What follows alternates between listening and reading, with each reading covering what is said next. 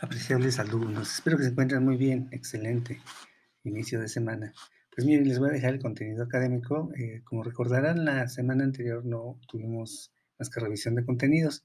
Entonces, si llegan a ver un desfase, como lo vaya, depende de cómo lleven ustedes la logística de su curso, sus carpetas, pues no se guíen ya mucho por lo que son los numerales, ¿no? Porque hay un desfase. Desde luego, hay dos semanas en las cuales revisión de contenidos entonces, bueno, lo que yo hago es compactar los temas y ponerlos dentro de otras presentaciones. Entonces, si en algún momento ven una presentación que diga contenidos de la semana 7 y 8, o ven que se desfasa el número, ustedes no se preocupen, ustedes nada más recurran a las carpetas, vayan haciendo su respaldo de, los contenidos, ¿sí?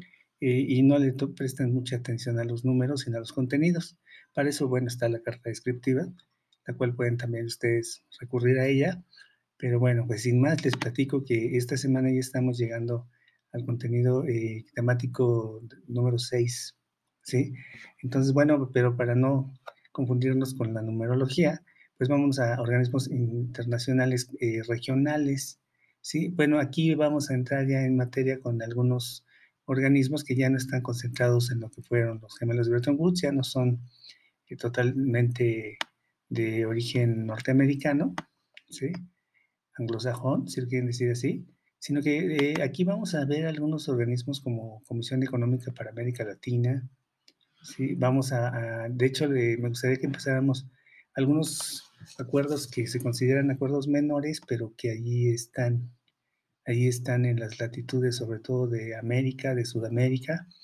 Les dejo las ligas directas para CARICOM, que es un acuerdo de islas del Caribe, las caribeñas que también están enclavadas en lo que es América, y para que hagan un poquito de trabajo de investigación, de navegación, ¿sí? Ahora que, pues bueno, que tenemos a disposición tantos recursos digitales, les dejo las páginas oficiales de cada uno de estos organismos, también les dejo la, eh, UNASUR, que es un, pues es un acuerdo que está para el Cono Sur, ¿sí? Para que ustedes vean allí todas las particularidades de UNASUR, ¿sí? Un, muy interesante porque es una iniciativa por parte de Brasil cuando alcanzaron a tener un, un auge, ¿no? un auge económico que incluso nos desapareció un poquito del mapa a México, ¿no? Se hablaba más de Brasil en ese tiempo que de México, triste, tristemente.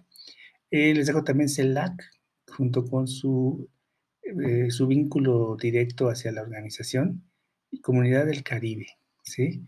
Eh, también vamos a, a, estudiar un poquito lo que es el BIT, en la actualidad, Banco Interamericano de Desarrollo y algunos más, pues eh, aquí la idea no es eh, que sea abrumadora la información, sino que ustedes la vayan digiriendo. No es una presentación muy extensa, si acaso tendrá 8 o 10 eh, diapositivas, para que conozcan ustedes también estos objetivos, ¿no? Estos organismos pues van más encaminados hacia a diferencia ¿no? de la administración de la riqueza de las naciones, pues más bien están encaminados a administrar la, la, pobreza, la crisis, la desigualdad.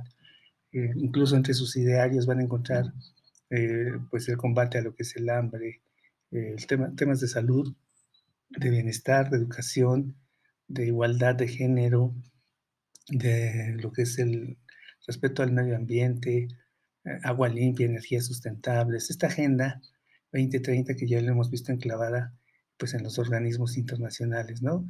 Eh, que además están, son de común acuerdo entre todas las naciones. Eh, van a encontrar así CEPAL también, Comisión Económica para América Latina. Es un centro no solamente donde se toman decisiones a nivel de la conversación que acabo de mencionar, sino que incluso también pues coadyuva con Naciones Unidas y con otros organismos internacionales y que, pues muy interesantemente, fíjense que CEPAL, ya habíamos visto algún organismo con José Ángel Gurría, ¿sí? que es un mexicano eh, que preside la OEA, ¿no? Organización de Estados Americanos. Pero miren, también tenemos CEPAL, Comisión Económica para América Latina, está precedida, es decir, dirigida por Alicia Bárcena, una economista mexicana. Entonces, bueno, pues eh, ahí está la información analícenla y hagan un, un, viaje que les permita eh, diferenciar ¿no? lo que es el BID con, con, con, CEPAL, con CARICOM, con UNASUR, con CELAC. Y con esto, pues bueno, vamos a prácticamente dar un gran avance a nuestra materia.